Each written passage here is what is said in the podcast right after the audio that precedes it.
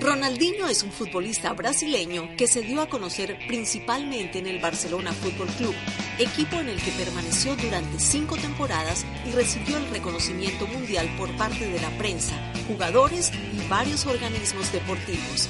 Tras ganar el balón de oro en el 2005, Ronaldinho se asoció con Nike para crear la marca 10R, representando así las primeras botas de fútbol exclusivas del jugador. En 2013 saca una marca de ropa urbana llamada One, que pretende llegar a un mercado más amplio, de fuera del mundo del fútbol y el deporte. La marca 10R fue creada por el equipo interno de Nike, mientras la marca One fue creada por la agencia creativa Valkyria para el jugador. Sin duda, una buena gestión y administración de marca personal. Soy Lucía Tobar para BDM Radio.